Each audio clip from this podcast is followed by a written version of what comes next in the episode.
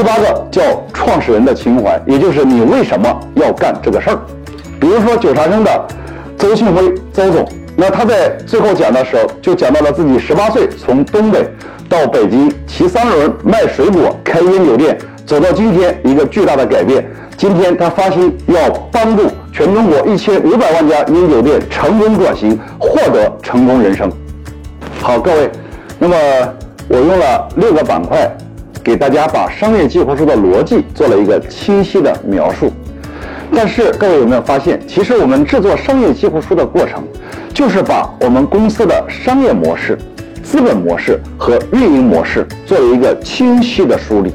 我把这三个模式统称为三维商业模型，也是我的一个原创。